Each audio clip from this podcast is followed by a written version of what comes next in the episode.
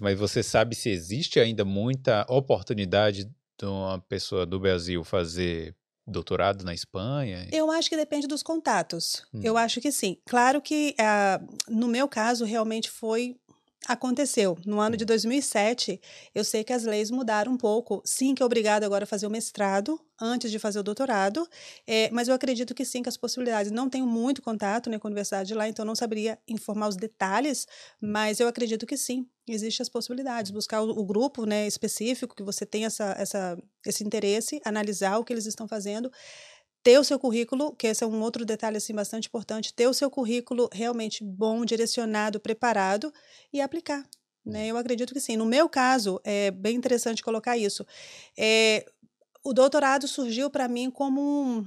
Eu não acreditava, essa foi a verdade. Eu cheguei na, na Espanha em fevereiro de 2000 é, meu irmão foi comigo na, na, Universidade Complutense de Madrid, que é uma das melhores universidades de Madrid, é, com essa possibilidade. Vamos ver se você consegue fazer o doutorado. Eu, gente, que, o que, que é. eu estou fazendo aqui? Eu tinha, não vou falar a idade, né? Mas eu era recém-formada de farmácia. O que, que eu estou fazendo aqui? Ok, peguei o meu currículo e fui, né? E me encontrei com o catedrático responsável da área farmacêutica dessa Universidade da Complutense de Madrid, ele analisou meu currículo, eu vi né, ele olhando e analisando as coisas, ele conversou com o meu irmão, porque eu não, não falava. nada, e, e, ele falou: Eu quero ficar com o currículo dela e vem aqui na próxima semana. E eu, o que, que é? E ele me falando: Ele vai te, ele vai te contratar. Eu, como assim? Porque no Brasil a nossa mentalidade é muito difícil você chegar no mestrado no Brasil. Como que eu vou fazer um doutorado? Uhum. E era algo que eu não tinha, gostava da ideia, mas eu ainda não tinha ainda, né? É, pensado nisso. E resulta que isso, no ano seguinte, na, na semana seguinte, ele me manda um correio eletrônico, sim, hum. você está aceita para fazer o doutorado. Eu, como assim? E realmente, o ponto principal que eu acho que foi o diferencial foi o currículo, né? Uhum. Então é muito importante para as pessoas, até mesmo que cheguem na Irlanda, se quer de repente buscar um trabalho de investigação na Trinity College, na UCD, é, a, o seu período de formação durante a faculdade é ultra importante. No meu caso, é, eu entrei para fazer o curso de farmácia, eu pensava em fazer farmácia comunitária, atender né, as pessoas de Sim. farmácia comunitária, é, ou ter a minha própria farmácia, porque a razão de eu ter feito farmácia foi o meu pai ter falado: ah, por que você não faz farmácia? e eu sabia é. que era algo de química, né? Eu sabia, porque eu amava química demais, biologia, e eu sabia que farmácia era o que eu queria fazer. É, medicina, enfermagem, nada, não isso queria. de sangue, não, não. Então, era farmácia. Essa seria a primeira possibilidade. E, claro, é sempre bom, no meu caso, eu sempre gosto de ter um, um projeto, assim, a curto, meio prazo. Então, eu me via como farmácia comunitária. Só que no primeiro ano de farmácia, eu falei, não, não é farmácia comunitária, justamente por uma palavra que eu escutei durante o curso. Ok. Empurroterapia. Já escutou essa palavra? Ah, já acho que sim. Né? é empurroterapia. Empurrar o quê? É empurrar justamente os medicamentos para o consumidor. Hum. Então, é, e vendo realmente como funciona, eu falava, uma pessoa pode chegar com uma dor de cabeça que de repente era por falta de sono, por falta de água, por falta de qualquer outra circunstância, e porque era um business, hum. com certeza, você precisava vender. Sim. Então, quando eu comecei a ver realmente a realidade da farmácia comunitária como business e não realmente como um aconselhamento, eu não me vi. Eu gosto muito hum. mais da parte ética, vamos assim falar. Se você precisa, você precisa. Eu sou defensora do medicamento. Mas sendo necessário. E o outro é porque no Brasil, hum. para você ser é, você ser dono de farmácia, se as leis mudaram, eu não, não sei. Mas para você ser é, dono de farmácia, podia ser qualquer pessoa. Na é. Espanha, não. Na Espanha. Você tem que ser farmacêutico? Necessita ser farmacêutico e é passado de pai para filho. Olha. É igual, acho que licença de táxi que você compra e Sim. parece que fica forever passando aí. Então, farmácia é através de licença. Eles observam quantas farmácias tem no bairro, existe um número de habitantes e um número de farmácias. Não pode passar disso. E é por assim, a gente fala que é por famílias, porque já tem um número de farmácias suficiente para o local.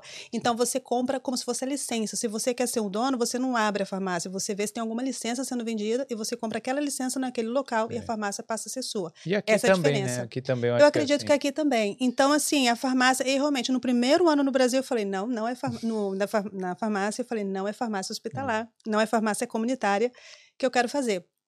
E ali foi crescendo, né? Eu uhum. fui realmente é, vendo todas as possibilidades dentro da farmácia durante os cursos. E, era, e foi curioso porque eu vi os alunos de segundo ano, terceiro ano, nas aulas que eu participava, por Sim. exemplo, eu estava na aula de microbiologia e tinha um aluno de fora na aula de, de microbiologia. O que, que esse aluno está fazendo aqui? E aí eu descobri a palavra monitoria. Uhum. Então, eles eram monitores, né? Que eles vinham para poder ajudar naquela aula. Eu, hum, isso aí é bem interessante. O que, que é isso aí? E, e foi o que eu comecei a fazer. Isso contou para o seu currículo aí? Na... Essa foi a parte principal e a única que contou para o meu currículo. A cada ano, depois do meu primeiro ano de farmácia, no segundo até o quinto ano, todos os anos eu era monitora hum. de disciplinas anteriores. Uhum. Então, inúmeras, eu tive mais de oito monitorias a cada ano, a cada semestre participando. Então, microbiologia, bromatologia, química farmacêutica, um, dois. Então, assim, e ali eu participava fora dos meus horários de aula, né, eu participava organizando o laboratório, organizando os reagentes químicos, organizando tudo que era necessário, e durante a prática daquela turma, eu uhum. ficava ali também para ajudar. Então ali foi mais e mais nascendo, eu acho, essa essa veia acadêmica, né? Sim. E foi aí o diferencial do currículo. E o outro ponto foi no período de férias, né, que uhum. as aulas né, não tinha, né, no período de junho e no período do final do ano, eu buscava estágios então, uhum. estágios fora do que é o ambiente acadêmico. Então, por exemplo, é, um setor lá que era de análise de água. Então, eu hum. passei um período de análise de água, um outro setor que era de bromatologia, análise de alimentos, tudo do governo. Passei um período lá para ver como funciona. É, análises clínicas, que era o Hospital das Clínicas lá de Vitória na época. Hum. Todo o setor, é, setor de urina, setor, todos os setores lá, né, de análises clínicos. Então, Sim. eu acho que tudo isso. E quando eu finalizava nos estágios ou na monitoria, tinha um documento que mostrava todas as tarefas que, que eu fiz. Tudo. Então acho que isso foi acrescentando, mas eu fiz isso por instinto. Ah, na né? verdade é porque você fez a faculdade levando a sério, né? Porque é. normalmente, normalmente a gente faz assim, eu acho né? Eu Nas coxas. Então. É, não, eu amo farmácia. É algo assim que eu amo demais. E, e o curioso foi isso. No caso, eu mesma fui. Uma coisa que eu sinto bastante falta é não ter tido um mentor. Talvez eu não precisasse, né, de ter um mentor. eu mesma observava as coisas, sou bem analítica, eu sou bem observadora nesse ponto, né? Então, como eu falei, eu gosto de ter os objetivos a curto e a médio prazo. O longo já se verá. Então, eu sempre observava o próximo passo.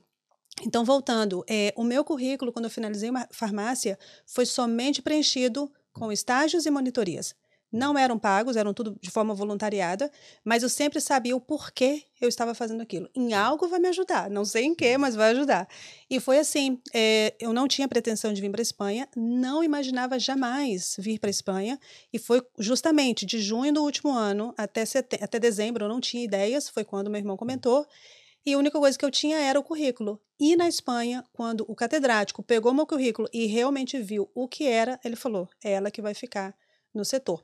Hum. Eu só fui realmente aceitar que eu estava fazendo doutorado em setembro, né? Olha só, durou de março até setembro, quando eu realmente fiz a matrícula, porque até então hum. você fica insegura, assim, gente, foi tão fácil assim, como hum. é? Não, é impossível, eu sabia que era verdade, mas parece que Sim. é igual quando você quer alugar a casa aqui na Irlanda, é. enquanto você quando não pega você a chave, é. você parece que não é a minha ainda. Então foi quando eu fiz a, a matrícula realmente, que eu recebi o card, né, que eu era é, matriculada e que eu era aluna de doutorado, eu falei, opa, é. é. verdade o negócio. Mas eu já estava lá no laboratório desde março, é, já aprendendo inglês, ou aprendendo espanhol na época, uhum. e é onde eu comecei. Então, o currículo foi o, o diferencial. Valeu demais por ter assistido esse corte. Para saber a melhor forma de enviar dinheiro entre o Brasil e a Europa, clica no link aqui na descrição.